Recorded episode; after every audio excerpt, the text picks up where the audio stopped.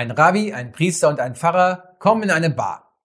Das ist natürlich unmöglich, erst recht in Zeiten von Corona-Beschränkungen, aber ansonsten fangen viele Witze über Religion genauso an. Und darum geht es heute in der Filmshow mit mir, Filmpfarrer Christian Engels. Humor und Glaube. Das Thema hat eine lange Geschichte, denn schon in Zeiten der Reformation haben sich die gegnerischen Seiten, also grob gesagt Luther und der Papst, mit Karikaturen und Satiren beleidigt und beschimpft, als wären sie Rapper aus Berliner Problembezirken. Aber erst einmal herzlich willkommen zur Filmshow. In unserer heutigen Geschichte spielen mit ein schwuler Bischof, ein frommer Frauenheld und die berühmteste Comedy-Gruppe aller Zeiten und der Welt. Und die Geschichte beginnt vor langer, langer Zeit, als noch alle Plätze im Berliner Theater Admiralspalast verkauft und besetzt sein durften. Am 10. September 2019. An diesem Abend sind tatsächlich alle 1756 Plätze verkauft und auf einem von ihnen sitze ich. Die Bühne betritt John Cleese. Und wir alle kreischen. Es ist wie bei einem Rockkonzert von einer Band, die du schon als Jugendlicher bewundert und geliebt hast. Passenderweise ist der Titel des Abends Last Chance to See Me Before I Die. Ein guter Titel. Etwas zynisch, aber eben auf die britische Art. John Cleese, ganz allein, auf der Bühne. Und meine Gedanken wandern zurück in die 80er Jahre und 90er Jahre, als wir alle gar nicht genug bekommen konnten von Monty Python, vom Ministry of Silly Walks oder vom Sketch über den toten Papageien oder, eben, oder eben über äh, das Leben des Brian. Ein Film, den ich wahrscheinlich so oft gesehen habe wie nur wenige andere und die ersten paar Male auf einer abgenudelten Videokassette.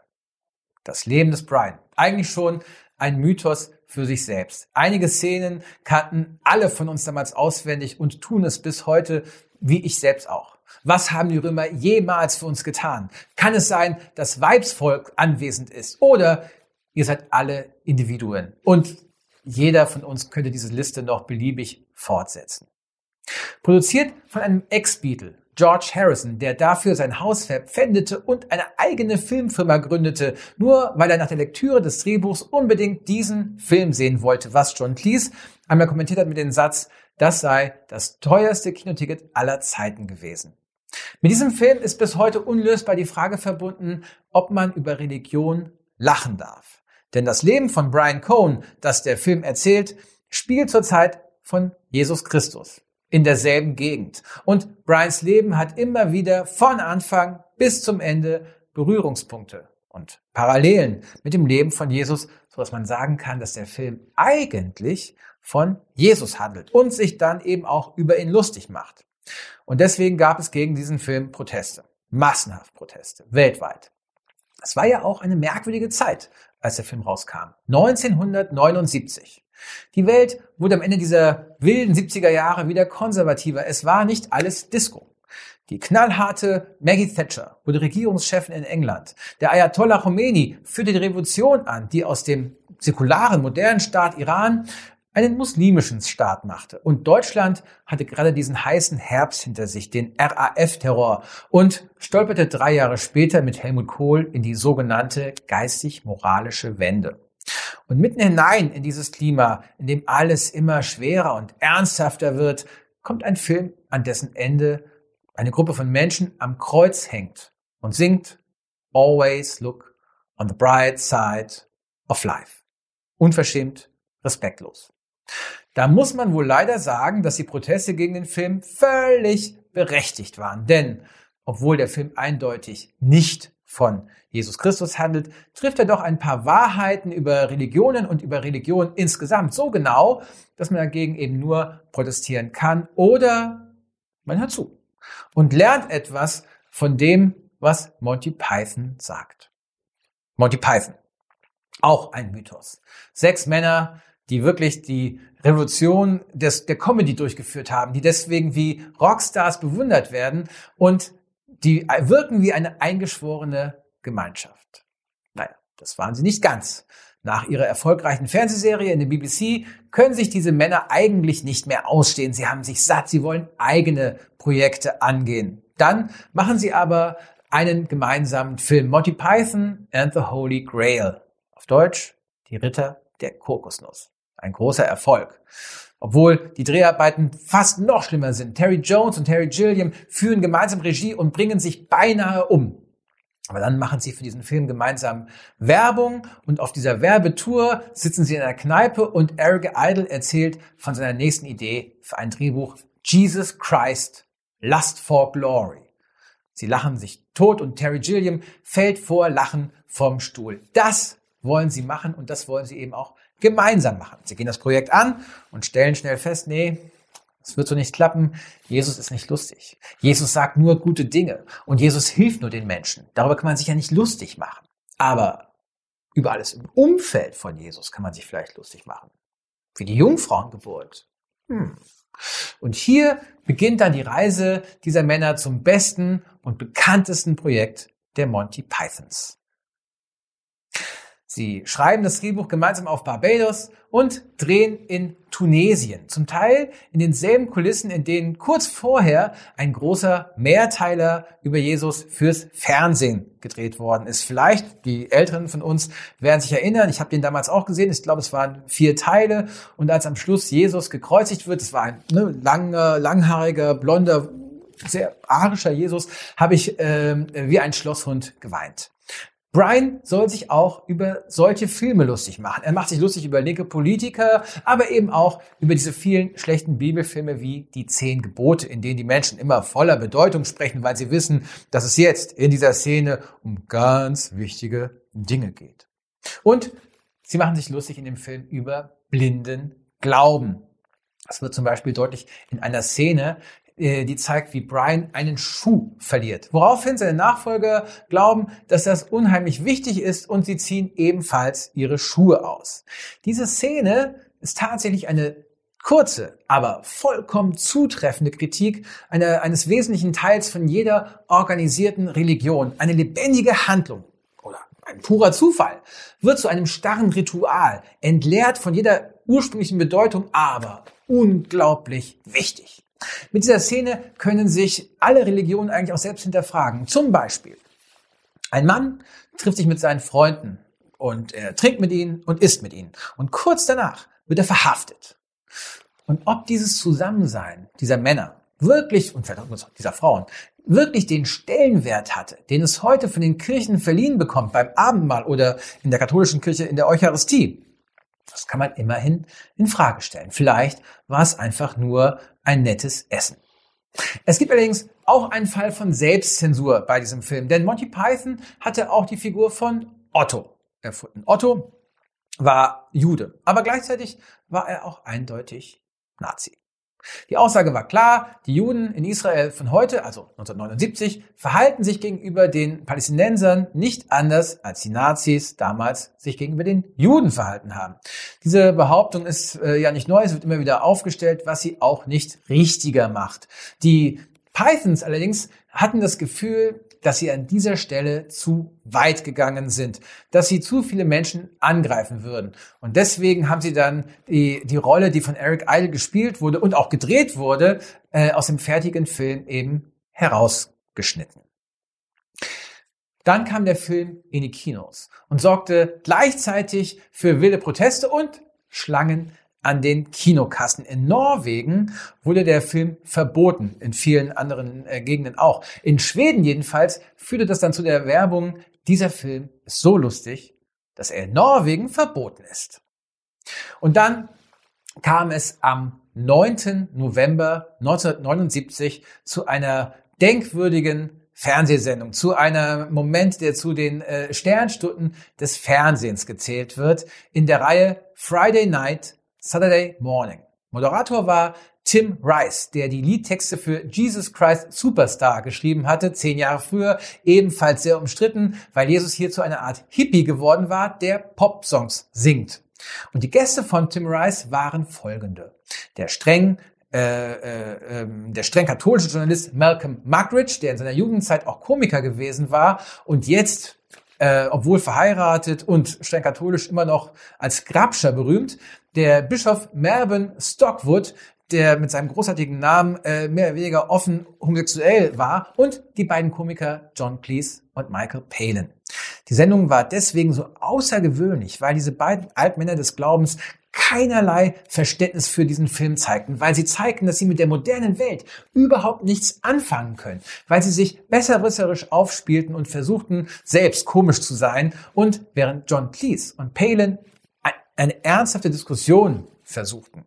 Bis dann am Ende der Sendung Bischof Stockwood den Komikern versprach, sie würden schon noch ihre 30 Silberlinge erhalten. Also eine Anspielung auf Judas und den Judaslohn für den Verrat an Jesus Christus, der bis heute völlig überzogen ist. Also die Anspielung völlig überzogen ist. Es ist schade, dass die Kirche damals nicht die Chance ergriffen hat, sich auf diesen Dialog einzulassen, sich nicht einzulassen auf äh, das, was Monty Python zu sagen hat. Übrigens, inzwischen tut sie das. Es gibt viele Veranstaltungen der Kirche mit diesem Film, um herauszufinden, was ist da, womit wir auch arbeiten können an uns selbst. Damals haben sie das ähm, ausgelassen, obwohl der Film eben doch verschiedene empfindliche Punkte auch in unserer Kirche trifft.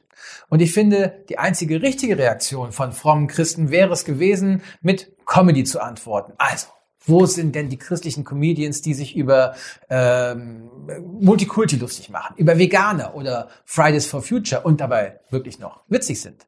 Da muss es doch noch jede Menge Material geben aus den 30er Jahren. Und Dieter Nuhr und Lisa Eckhardt zeigen ja zurzeit, dass es dafür einen Markt gibt. Aber Vertreter der Kirche und des Glaubens insgesamt sagen dann gerne, dass das gar nicht zum Glauben passt, dass Humor und Glaube eben nicht zueinander passen. Ich habe zum Beispiel vor ein paar Jahren einen wichtigen Vertreter der evangelischen Kirche sagen hören, dass für uns als Kirche das Wort frech schwierig wäre, weil es immer auch Respektlosigkeit impliziert, weil es nach Respektlosigkeit klingt.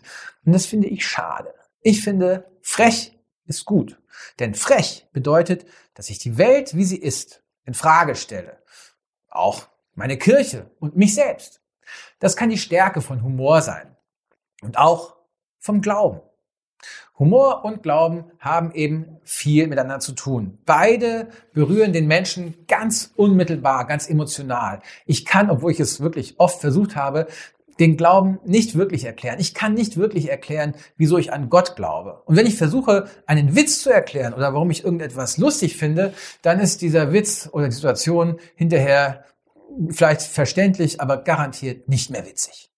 Außerdem schaffen es sowohl der Humor als auch der Glaube, mich von der Überzeugung zu befreien, dass mein Standpunkt immer der richtige sein muss. Humor und Glaube schaffen es, dass ich mich selbst nicht ernst nehme, weil ich weiß, dass ich selbst genauso fehlerhaft, unvollkommen und eben manchmal auch lächerlich bin wie alle anderen Menschen auf der Welt, egal wo sie leben oder was sie glauben. Und das sind für mich die beiden Punkte äh, von Humor und Glaube, die mir persönlich unheimlich wichtig sind. Also äh, äh, Humor und Glauben berühren mich emotional und unmittelbar und sie helfen mir dabei, mich selbst nicht allzu wichtig und allzu ernst zu nehmen. Die Diskussion von damals, 1979, erscheint uns heute vielleicht fern und schwer nachvollziehbar. Aber wie sehr dieses Thema aktuell ist, zeigt sich in den letzten Jahren deutlich und drastisch an allen Ereignissen, die zusammenhängen mit den Karikaturen des Propheten Mohammed. Angefangen von dem Angriff auf das ähm, Büro von Charlie Hebdo in Paris 2015 bis hin zur furchtbaren Ermordung eines Lehrers vor kurzem äh, in Frankreich, der diese Karikaturen zum Thema Meinungsfreiheit im Unterricht gezeigt hat. Wenn das wirklich zu einer Religion gehören würde, wenn das wirklich Religion wäre, dann wäre die Welt auf jeden Fall besser dran, ohne irgendeine Religion. Aber es ist eben nicht Religion, das ist Fundamentalismus. Fundamentalismus heißt für mich, dass das, was für mich heilig ist, was mir heilig ist, auch allen anderen Menschen heilig sein soll, heilig sein muss. Und das ist natürlich Quatsch. Fundamentalismus gehört nicht zu einer bestimmten Religion, sondern zieht sich quer durch die Bank durch alle Religionen. Und ich glaube, dass letzten Endes ein fundamentalistischer Christ sich viel besser versteht mit einem fundamentalistischen Muslim als mit einem liberalen Christen, weil sie letzten Endes ähnlich ticken. Und ich glaube, dass äh, Fundamentalisten nicht definieren dürfen, was Religion bedeutet. Diesen Raum dürfen wir als, als, als Menschen, die mit Glauben was anfangen können, den Fundamentalisten nicht lassen. Ich persönlich habe nie verstanden, wieso ich in meinen religiösen Gefühlen gekränkt sein soll, weil irgendjemand einen Witz über meinen Glauben macht. Denn ähm, das ist ja eher eine, eine Art Kompliment, weil man Witze nur über das macht, was viele Menschen wirklich betrifft. Also wie, wie Sex oder die Regierung oder eben Gott. Und wie die Pythons bei der Arbeit an ihrem Film gemerkt haben, über alles im Glauben kann man eben gar nicht so leicht Witze machen, wie zum Beispiel über Jesus. Das sieht man auch daran, wie Versuche scheitern, wenn es doch mal versucht wird, über Jesus Witze zu machen oder mit Jesus Witze zu machen. Vor ein paar Jahren gab es einmal eine Werbung für das Osterprogramm eines Fernsehsenders, in der Jesus mit der Fernbedienung in der Hand äh, in einem Sessel saß, im Hintergrund das leere Kreuz und vor sich äh, den Fernseher. Und er lacht sich schlapp. Mit der Textzeile, dieses Jahr hänge ich lieber hier ab. Das beleidigt mich nicht in meinem Glauben, das beleidigt mich in meiner Intelligenz, weil da ein paar Werbetexter gedacht hatten, sie würden etwas sehr Cooles produzieren und dabei haben sie es sich einfach viel zu leicht gemacht, um irgendwie aufzufallen. Ein Anwalt, der damals Monty Python beraten hat, meinte später, dass eine Religion, die es nicht aushält, wenn man sich über sie lustig macht, wenn man ähm, über sie Witze macht, nicht viel wert ist. Und auch wenn man sagen kann, das ist vielleicht ein bisschen überzogen, ja, ich glaube, es stimmt. Das muss eine Religion aushalten können. Alles andere wäre ein Rückfall in die Vergangenheit. Wenn wir sagen, ich darf in meinen religiösen Gefühlen nicht beleidigt werden, würden wir sagen, dass der Mann, der den Lehrer getötet hat, im Prinzip Recht hat. Er war, vielleicht überzogene Reaktion, aber er hatte das Recht darauf, beleidigt zu sein. Und das, finde ich, darf man ihm nicht zusprechen. All das hatte unter anderem der Mann ausgelöst, der da auf der Bühne stand im Berliner Admiralspalast, John Cleese.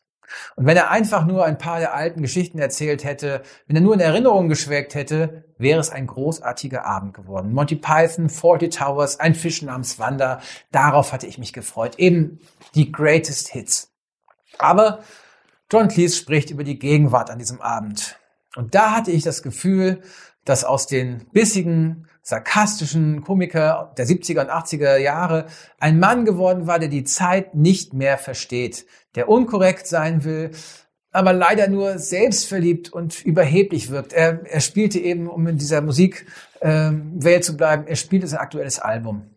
Und mit anderen Worten, John Cleese war zu einer Art Malcolm Muggeridge geworden, mit dem er sich fast auf den Tag genau 40 Jahre vorher im Fernsehen gestritten hatte.